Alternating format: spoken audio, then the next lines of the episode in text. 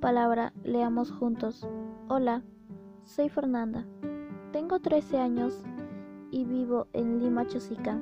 Y voy a leerles un poema titulado Canje del autor Mario Benedetti. Es importante hacerlo.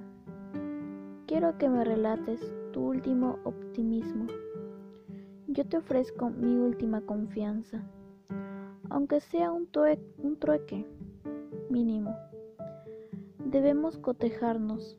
Estás sola, estoy solo.